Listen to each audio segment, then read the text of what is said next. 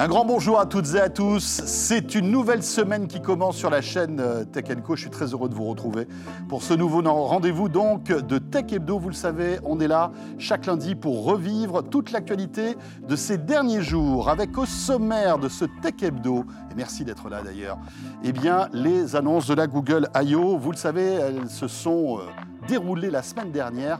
On fera le point avec Julie Rago de la rédaction de Tech Co dans quelques instants.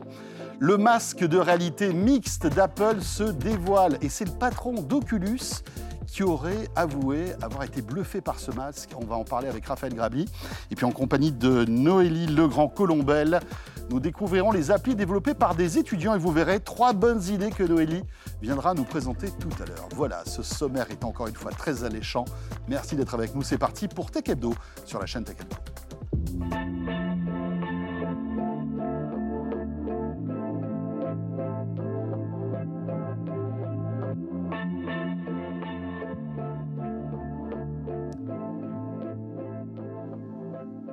Tech Hebdo, votre rendez-vous de la semaine dédié à toute l'actu tech sur la chaîne Tech Co. Merci de nous retrouver à la fois sur les box opérateurs chez Orange, Free, SFR et Bouygues, bien évidemment, mais aussi sur la chaîne YouTube euh, et sur l'appli RMC BFM Play. Euh, et je vous rappelle que vous pouvez réagir, bien évidemment, sur Twitter avec le compte de la chaîne Tech Co. Voilà, vous savez tout. Bienvenue encore une fois. Tout de suite, c'est l'actu de la semaine.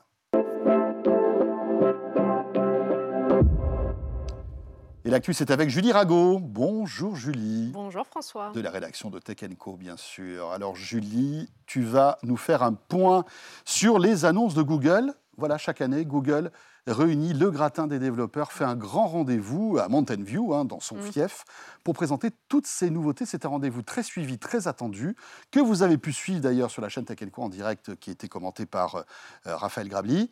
Euh, et tu voulais nous faire un petit résumé de toutes ces annonces, puisque ça a été très riche. Ouais, et j'ai pas demandé à Bard de, faire ce résumé, c'est moi qui l'ai fait. Tu aurais pu J'aurais pu. pu.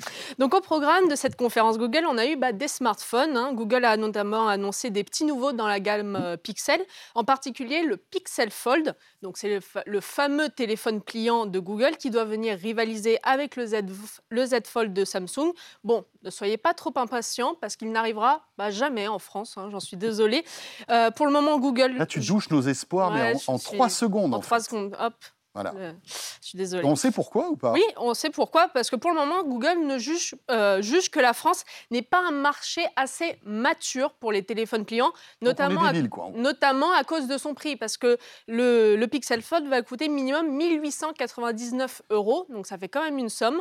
Donc pour le, pour le moment, il va sortir que dans certains marchés, mais pas la France. D'accord. Allemagne, Angleterre, je crois, Japon aussi, et États-Unis. Et États-Unis, bien sûr. Alors peut-être que le prochain. Euh, Parce que oui, pour l'instant, ils veulent voir si, euh, avec les premiers retours, si ça va, avoir une nouvelle version peut-être. Mais pour l'instant, pas de Pixel Fold. C'est bien dommage. Euh, en revanche, la deuxième nouveauté hardware, elle, sortira, hein, donc le, Pixel 7a. qui est un téléphone beaucoup plus abordable. Oui. Mais bon, ce qui était vraiment attendu dans cette conférence Google, c'est le volet intelligence artificielle. Et le moins qu'on puisse dire, c'est que l'IA va être partout chez Google, vraiment partout, partout, dans les mois à venir. D'abord, dans l'outil photo, avec le Magic Editor, vous allez pouvoir modifier bah, toutes vos photos. Vous allez pouvoir détourer, décaler, euh, changer le ciel gris en ciel bleu. Vous allez pouvoir tout faire si vous trouvez que euh, le, principal sujet de votre photo est un peu trop à gauche. Vous le détourez, vous le décalez un peu à droite, c'est magique. Il a un peu trop de boutons. Oui, un peu, bon, un peu trop de boutons, bah, ça on ne peut rien dire.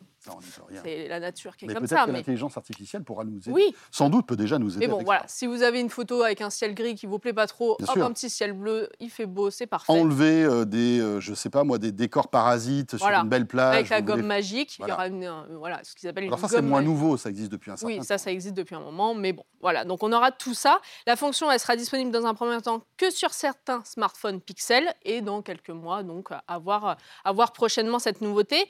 Et après le Magic Editor, vous aurez aussi le Magic Compose. Tout est magique hein, chez Google. Eh C'est l'intelligence artificielle qui vous permettra d'aider à rédiger vos SMS. Si vous êtes en panne d'inspiration, si vous ne savez pas trop quoi répondre à un, de vos, amis ou à un proche. Mais qu'est-ce que je vais pouvoir bien lui répondre à lui?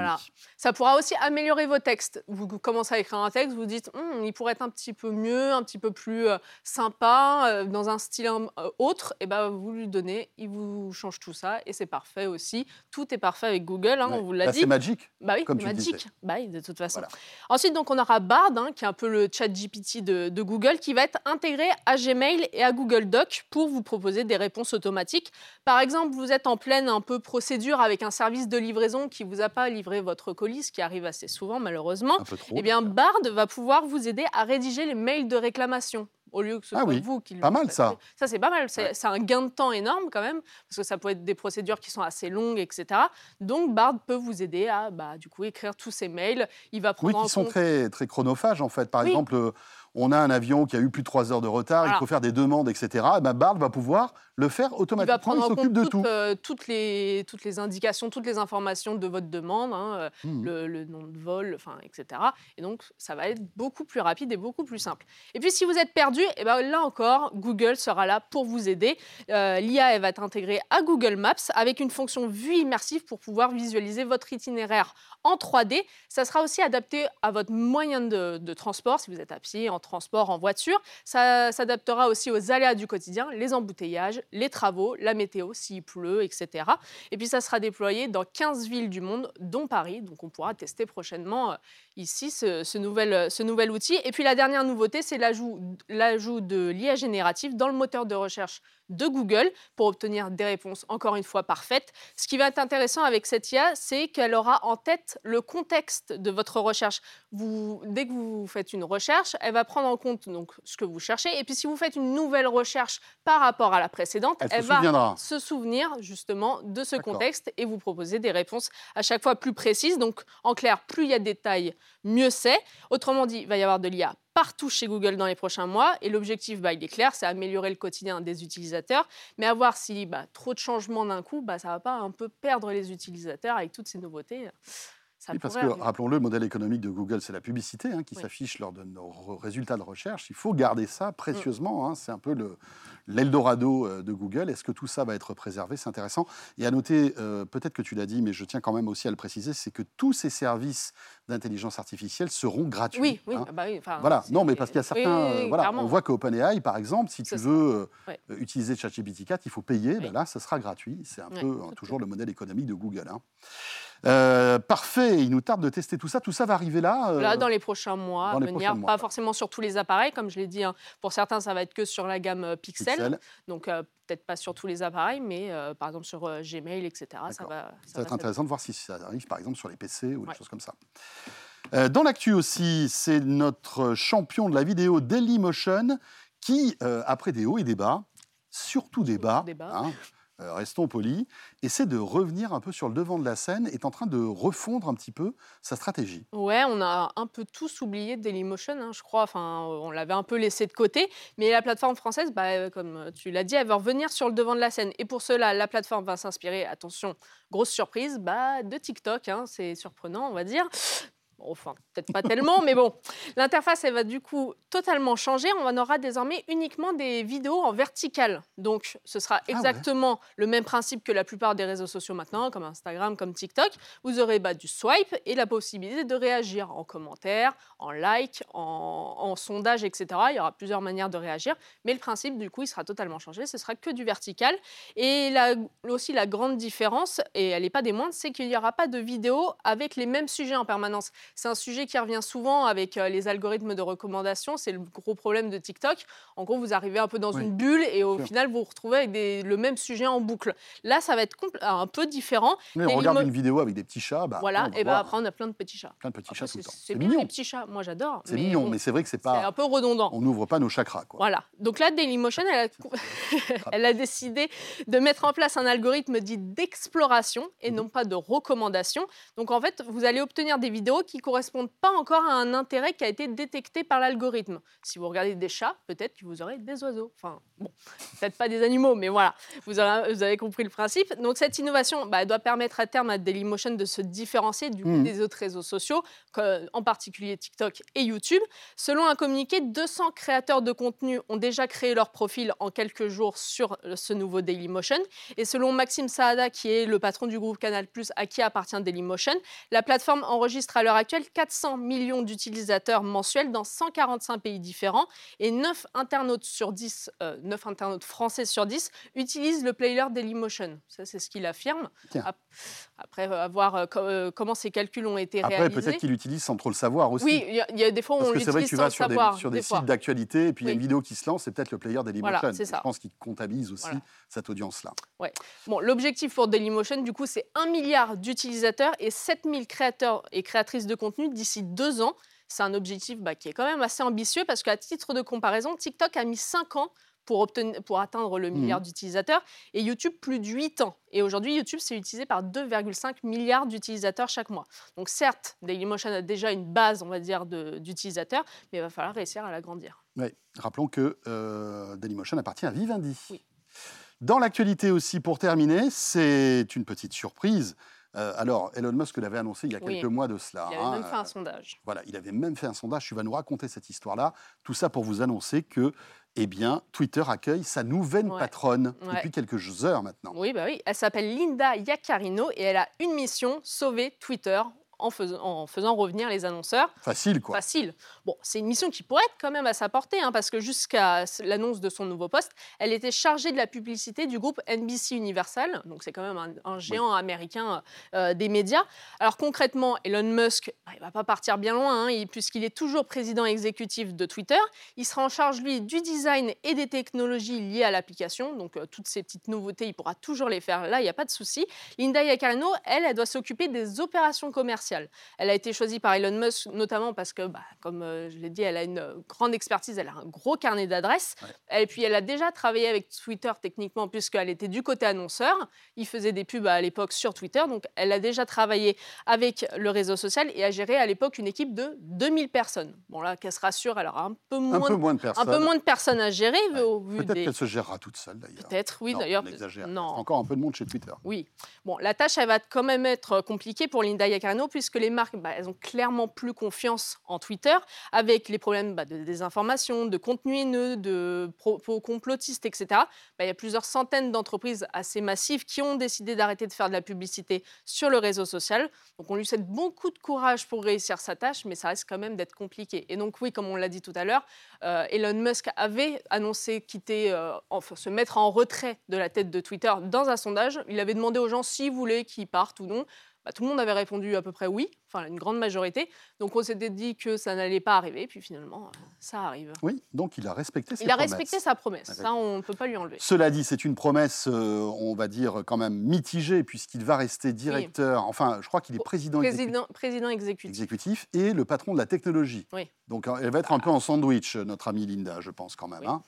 Mais ça va bien se passer et on va suivre ça de près. C'est en tout cas un challenge très intéressant. Mm. Euh, que cette nouvelle patronne va pouvoir relever. Eh bien, merci beaucoup, Julie. Merci. Voilà, Julie Rago de la rédaction de Tech Co. Euh, je vous rappelle que si vous êtes un fan d'actu tech, vous pouvez retrouver ces actus et beaucoup d'autres sur le site Tech Co, anciennement BFM Tech. Euh, et vous restez avec nous. On poursuit tout de suite avec euh, une rumeur qui euh, se confirme de plus en plus. C'est le fameux masque de réalité mixte d'Apple. Il semblerait que ça bruisse un peu de tous les côtés. On en parle avec Raphaël tout de suite. Raphaël Grabli.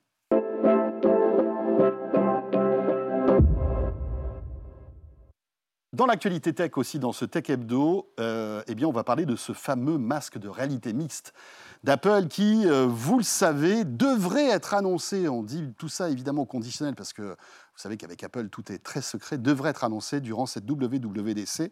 Euh, pas mal d'informations ont fuité ces dernières heures et on en parle avec Raphaël Grabli. Salut Raphaël. Salut François. Euh, rédacteur en chef donc du site Tech Co. Et évidemment, voilà, le patron d'Oculus, qui n'est pas n'importe qui hein, quand même, hein, c'est l'un des, on va dire, l'un des papes de la VR, aurait testé ce masque euh, d'Apple, visiblement. bah, C'est-à-dire qu'il a publié un tweet qui est un peu énigmatique. Il a mis euh, le casque vert d'Apple, enfin le casque d'Apple est génial.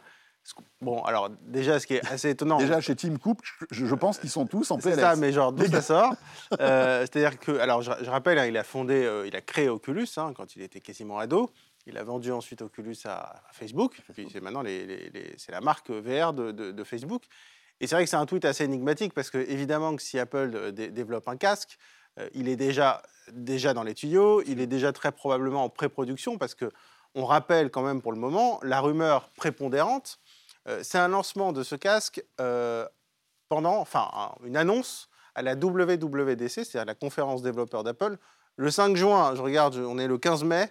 Euh, donc, c'est-à-dire que c'est pour demain. donc, évidemment que si c'est annoncé, alors ce ne sera pas une date de sortie, évidemment, mais a priori, il y a déjà des exemplaires qui circulent probablement. Et ils montreront sans doute, euh, voilà, à quoi ça ressemble.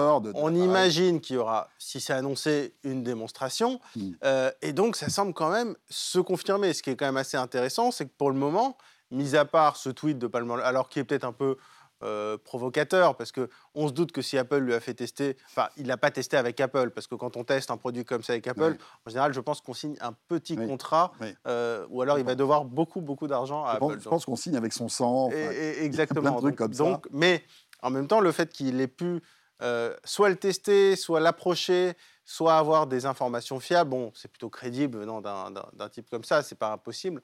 Euh, donc ça va arriver assez rapidement. Maintenant, la question c'est qu'est-ce qu'il va y avoir dans ce casque?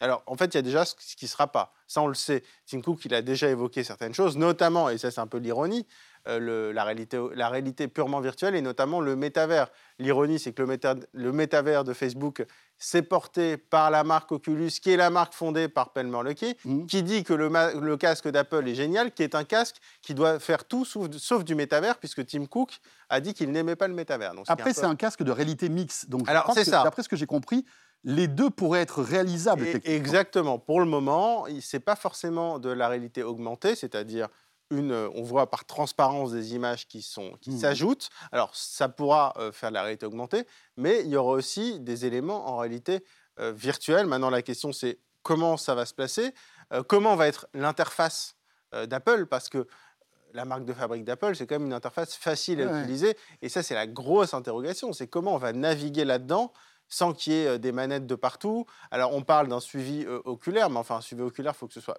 hyper précis pour que ce soit utilisable mmh très facilement. et puis après, c'est évidemment les activités. Donc, on peut imaginer qu'on reproduise une sorte de bureau virtuel. Est-ce que ça va être aussi plus tourné vers, le, vers les professionnels? Ce, sera forcément... Enfin, moi, j'imagine que ce sera plutôt un produit dans la gamme pro, parce qu'on parle quand même d'un prix de 2-3 000 euros, donc ce sera dans la gamme pro. Mais c'est intéressant de voir, Raphaël, quand même. Enfin, on est peut-être euh, à, l'orée d'un nouveau produit, d'une nouvelle aventure mmh. chez Apple qui, n'est pas anodine. C'est-à-dire que là, on se retrouve avec un nouvel appareil, mmh. euh, une nouvelle gamme de, services aussi, parce que ça veut dire nouvelle OS. Bien sûr. Euh, donc voilà, comme on a macOS, iOS, WatchOS, on aurait un OS spécifique pour, la, pour la, la, réalité augmentée, un nouvel hardware, un nouveau store aussi, parce qu'on téléchargera sans doute de, nouvelles applis. C'est quand même assez excitant. Ah, c'est clair. Non, mais de toute façon, ce qui est sûr, c'est que ce serait le, produit, ce qui est sûr, c'est que ce serait le produit le plus novateur, évidemment, depuis l'Apple Watch, puisque Apple n'a pas lancé de vraies nouvelles gammes de produits depuis l'Apple Watch. Et euh, on va dire que ce serait, si ça marchait, si ça fonctionnerait, si ça fonctionnait, pardon, ce serait euh, l'héritage euh, de Tim Cook, parce que l'Apple Watch, elle a été lancée en 2015, donc quatre ans après la mort de Steve Jobs, mais elle était déjà plus ou moins dans les tuyaux euh, sous l'ère Steve Jobs. C'est l'un des derniers souhaits, euh, d'après ce qu'on a pu Exactement. Et donc là, euh, le casque, le casque d'Apple, c'est vraiment une grande interrogation parce que la montre connectée, l'Apple Watch, elle a fait son trou on va dire, au fur et à mesure, mais on savait qu'il y avait potentiellement un marché. Là, il y a une interrogation sur l'existence même du marché. Or, Apple arrive, et ça c'est ce qui est un peu nouveau, Apple arrive sur les marchés qui sont déjà matures, où il y a des produits qui ont déjà fait leur preuve, ou du moins des technologies.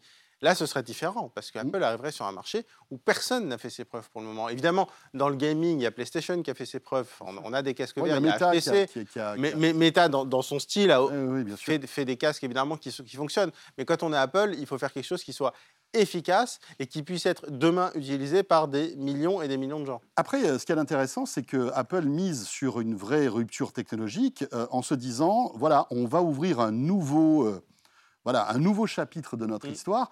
Et euh, il semblerait que même Samsung, je ne sais pas si tu as entendu parler de cette rumeur, mais il semblerait Mm. que Samsung, d'ici la fin de l'année, sorte aussi son masque de, de- de réalité virtuelle. Donc on voit que malgré tout, tous les géants de l'électronique s'y intéressent euh, avec comme euh, ordre de ne pas être les derniers. Oui, et surtout, à mon avis, ce qui est important, c'est que Apple va guider pas la techno, mais les usages, comme, comme souvent d'ailleurs. Parce que là, l'usage, on ne le connaît pas. Chez Facebook, par exemple, on a la techno, mais on n'a pas l'usage. Pour le moment, personne n'utilise le métavers. Euh, on a eu HoloLens où on avait une techno, mais il n'y avait pas les usages. Il y avait la problématique, les problématiques du prix aussi. Et donc la question, c'est l'usage. Quel usage? Est-ce que c'est, euh, comme on disait tout à l'heure, un usage vraiment pro pour avoir une station de travail avec un écran euh, immense virtuel devant soi? Ou est-ce que c'est par exemple pour avoir un coach de fitness euh, chez soi Ouais, ouais. C'est ça la Ça va question. être intéressant. Et, et- et c'est ça qui va guider Ouais. toute la ligne de produits et derrière ce que vont faire, ce que va faire aussi la concurrence. Et donc vraiment la question de l'usage, elle est essentielle. Et ce qu'il faut dire aussi, c'est que selon les rumeurs, pour le moment, euh, il n'y a pas un usage particulièrement pro ou perso qui se définit. Même si la gamme sera probablement pro, euh, il n'y a pas un usage très précis. On parle d'usage B2B avec, euh, Mhm. euh, on va dire, euh, donc des bureaux euh, virtuels, mais on parle aussi d'usages qui paraissent évidents. Je disais, fitness, avoir un coach en 3D, ça peut être hyper pertinent. Quand on a un casque, pourvu qu'il soit léger, évidemment, parce que si le truc est hyper lourd, ça va être compliqué de faire des squats. Mais euh, on pense notamment à la visio. Euh, Apple, c'est quand même FaceTime. Ouais, ouais. Et FaceTime, avec un casque, on imagine que ça peut donner quelque chose d'assez intéressant. Ouais, c'est Euh, clair. Mais donc- comment tu te filmerais avec un masque? Que verrait la personne qui est en face de toi? Bonne C'est question. ça qui. Enfin, il y a toutes ces questions-là. Est-ce que ça va être un Animoji? Voilà. Ou est-ce qu'il y aura une caméra pour... Non, mais c'est une bonne enfin, question. Il y a- je il y a suis d'accord avec toi. Mais, en tout chose. cas, clairement, euh, si Apple rentre sur ce marché, c'est qu'il va y avoir des usages. Parce que Apple ne présente pas un produit sans usage. Bien Ou alors, ce serait totalement nouveau, Mhm. extrêmement risqué, et ça mettrait peut-être aussi en doute la stratégie de Tim Cook. Après, on peut imaginer que, comme, tout comme l'iPhone et la- le store au départ, euh, il- Apple fait confiance aux développeurs. Euh, et, et en leur donnant ce kit de développement hardware, en leur promettant monts et merveilles, et surtout en leur promettant un business incroyable, parce qu'il y a des développeurs qui sont devenus richissimes grâce à Apple, peut-être que ça va, et sans doute, ça va ouvrir en fait les, les chakras de tout le monde, et euh, les développeurs vont sans doute Alors, créer des applis, non? Je suis d'accord avec toi, si ce n'est qu'il faut quand même quelque chose, une rampe de lancement.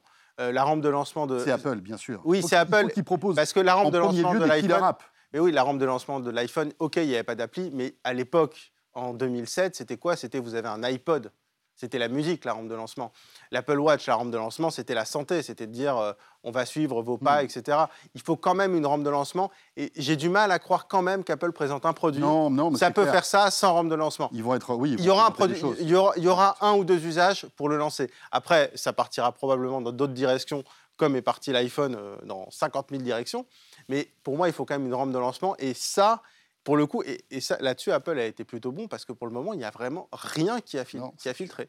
Donc, j'ai très très hâte d'être le 5 juin à la WWDC. D'ailleurs, évidemment, ce sera en direct sur, sur Tech Co, sur la plateforme et, et, et, et Et à en live, hein, sur Et en live, évidemment. Mais euh, je suis vraiment, je, je pense que Ouais. ça peut être la WWDC la plus attendue depuis un bon petit moment. Mais peut-être même, non pas de la décennie, mais pas loin, parce que, comme tu le disais, depuis la- la- depuis l'Apple Watch, on n'a pas de Ah ouais, enfin, vraiment, on va dire flagrantes. Oui. On est même un peu déçu chaque année des nouvelles bientôt 10 itérations hein. d'iPhone. hein. Puis ça fait bientôt 10 ans, l'Apple Watch, mine Et de ben rien. Ça passe vite. Exactement. Donc, Ouais. on, on va suivre de près cette WWDC, 5 juin, 19h.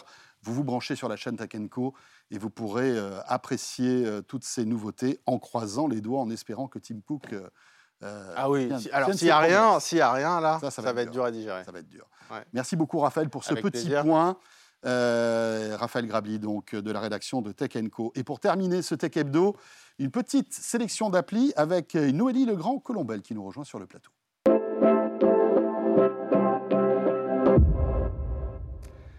Voilà le retour de Tech Hebdo avec Noélie Legrand qui nous a rejoint sur ce plateau. Bonjour Noélie.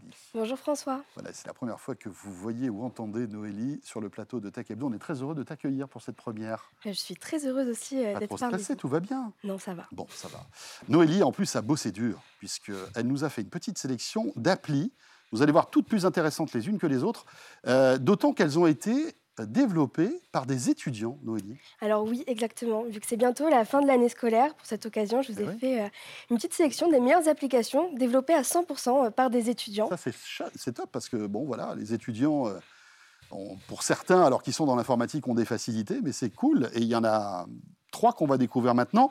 On commence par Delivred. Vous voulez nous en parler? Alors oui, Delivered, c'est une application qui lutte contre la précarité étudiante. Le but de l'application, il est assez simple, c'est de mettre en relation des étudiants avec l'association Équipage Solidaire pour se faire livrer des paniers repas euh, totalement gratuitement. L'application, elle fonctionne un petit peu comme euh, Deliveroo ou Uber Eats, par Mhm. exemple, à l'exception prête qu'elle enfin, elle est entièrement gratuite et gérée à 100% par euh, des bénévoles qui s'occupent des livraisons quotidiennement. Ah, Tu commandes tes plats, en fait, et ça arrive euh, automatiquement. Enfin, ou alors tu vas les chercher quelque part, mais c'est gratuit. C'est ça. En fait, l'application, elle est assez simple. Les étudiants qui en ressentent le besoin ont juste à aller sur l'application. C'est 100% anonyme. Donc c'est d'autant plus intéressant pour les étudiants. Et les euh, bénévoles s'occupent de faire un petit chemin de maraude pour que ce soit le plus optimisé possible pour qu'ils puissent aller livrer ces paniers repas. etc. euh, Voilà, exactement. Euh, il faut savoir que ce sont des partenariats avec des chaînes de grande distribution qui acceptent de donner leurs invendus. euh, et ça, c'est plutôt cool. hein. Oui, exactement. En fait, cette application, si elle peut fonctionner, c'est surtout grâce à ces partenariats et même uniquement grâce à ces partenariats. Ou même si on veut, on peut aller sur le site internet, dire qu'on veut donner un don en nature et donner de la nourriture ou encore des vêtements. Ah, c'est chouette. Oui, c'est assez sympa. Et à terme, ils aimeraient bien ouvrir aussi une boutique de vêtements euh, solidaire où ils donneraient euh, 100% des vêtements euh, gratuitement. Voilà, ça s'appelle Delivred, euh, exactement. Deuxième euh, appli développée par les étudiants que tu voulais nous présenter euh, aujourd'hui, c'est Eteia. Alors oui, encore une fois, ça vient d'une bonne initiative et cette fois-ci, c'est pour votre sécurité. Alors on a tous euh, déjà eu peur pour un proche qui rentrait un peu tard euh, le soir ou même soi-même, hein, tout simplement. Et euh, pour ce faire, quatre étudiants se sont planchés sur ce problème et ont décidé de, créer Eteia. Alors elle est née par une envie de rendre plus apaisés vos chemins quand vous rentrez à la maison. Une fois sur la plateforme, alors il faut uniquement créer un compte, enregistrer son contact favori, La personne Et- de confiance c'est ça. qu'on appellerait au cas où il y a un problème. Ça, ça peut être sa mère, son père, son meilleur ami. euh, Exactement. voilà, exactement. Et une fois euh, qu'on a rentré ce contact de confiance, si jamais on ne se sent pas en sécurité euh, dans la rue, il suffit d'appuyer sur un, sur un bouton. Et là, un SMS d'urgence s'envoie automatiquement en indiquant qu'on est en danger avec notre position. Donc pour si jamais envoyer du renfort, on peut aussi appeler Et ça, directement. on peut le faire discrètement. C'est-à-dire que si on est dans une situation un peu délicate, euh, enfin, la, la personne qui est en face de nous, euh, l'agresseur potentiel ne le saura pas. Exactement. Et en fait, ça revient un peu comme les bijoux connectés. Mhm. On a juste à appuyer sur euh, un bouton et que l'agresseur ne se doute pas qu'on vient de prévenir les autorités ou même un proche pour qu'ils viennent euh, nous venir en aide. Et à noter aussi que Eteia, c'est une application qui est faite pour récolter des preuves, contrairement à beaucoup d'applications qui existent déjà aujourd'hui. Et du coup, on peut aussi enregistrer des vidéos et les envoyer directement à son contact favori. Et ce, même si on se fait voler son téléphone. Donc imaginons, je me fais agresser, Mhm. on prend mon téléphone, Oui. j'appuie euh, sur ce bouton bien sûr avant qu'on me le vole, parce que sinon... euh, Oui, ça ne marche pas. Mais la vidéo est directement envoyée au contact favori. Donc même si je n'ai plus mon téléphone, imaginons, pour envoyer la vidéo, elle le sera tout de même. Et ces vidéos, elles sont recevables par les autorités compétentes. Donc c'est une preuve. C'est ça. C'est vraiment compté comme une preuve. D'accord. Euh, et elle est totalement gratuite, hein, bien sûr. hein. Oui, alors j'ai demandé aux développeurs euh, quelle était un peu leur, euh, leur façon de vivre avec cette application. Mhm. Ils m'ont assuré qu'elle était totalement gratuite et qu'elle le resterait à vie. Parfait. Troisième appli, donc sélectionnée par Noélie dans ce Tech Hebdo, réalisée par des étudiants. C'est une appli euh, de rencontre, je crois, qui s'appelle Jog. Oui, et alors cette fois, euh, bien sûr, on change totalement euh, d'environnement vu qu'on va parler rencontre. Oui, c'est plus sympa. C'est plus sympa. Parmi les nombreuses applications qui existent déjà, eh ben, c'est des étudiants toulousains qui ont décidé de se faire une petite place. Petite place, pardon. Le concept, il est simple. Vous marchez et vous matchez. Le but, c'est de rendre plus responsables vos swipes. Alors, je vais m'expliquer un petit peu euh, par là. Si vous êtes sur une application dite euh, normale, alors vous avez la possibilité, possibilité pardon, euh, de swiper, donc de passer de profil en profil. Mhm. Vous avez une limite quotidienne. Si vous arrivez à la fin de votre limite, vous avez la possibilité de payer pour avoir plus de profils. Avec Jog, c'est différent. Ici, tout le monde doit fournir un effort pour pouvoir matcher euh, des profils. C'est de cette idée que sont partis euh, les étudiants euh, développeurs en se disant que si vous dépensez ce que vous avez gagné, alors il n'y aura plus de speed liking. Grossièrement, ça veut dire liker sans faire attention. Donc si vous passez moins de temps à surliker, vous passez par conséquent plus de temps à analyser le profil que vous, avez, que vous allez liker et ça engendre plus de likes sincères et donc des rendez-vous beaucoup plus intéressants parce qu'on a fait plus Oui, attention. c'est plus l'abattage, on va dire, de Tinder où euh, voilà, ça c'est swipe, ça, like, exactement. C'est un peu un anti-Tinder. Voilà, pour liker, il faut prendre plus de temps, regarder le profil, s'intéresser un peu euh, Voilà, la personnalité de la personne. Parce que vu qu'il faut marcher et donc fournir un effort, ben forcément, on fait un peu plus attention à qui on like, à En la effet. biographie euh, et tout ça. Et donc, vous allez sûrement me demander concrètement euh, comment ça marche. Oui, Eh ben, il suffit de marcher. Donc, vous collectez des jogs. Et il faut savoir qu'un jogs, c'est 200 pas. Et pour avoir un like normal, il faut compter au minimum 5 jogs. d'accord. Voilà. Et si vous avez vraiment un énorme coup de cœur, alors là, il faudra euh, 30 jogs. Très bien. Ben voilà. Ben écoute, c'est plutôt sympa tout ça.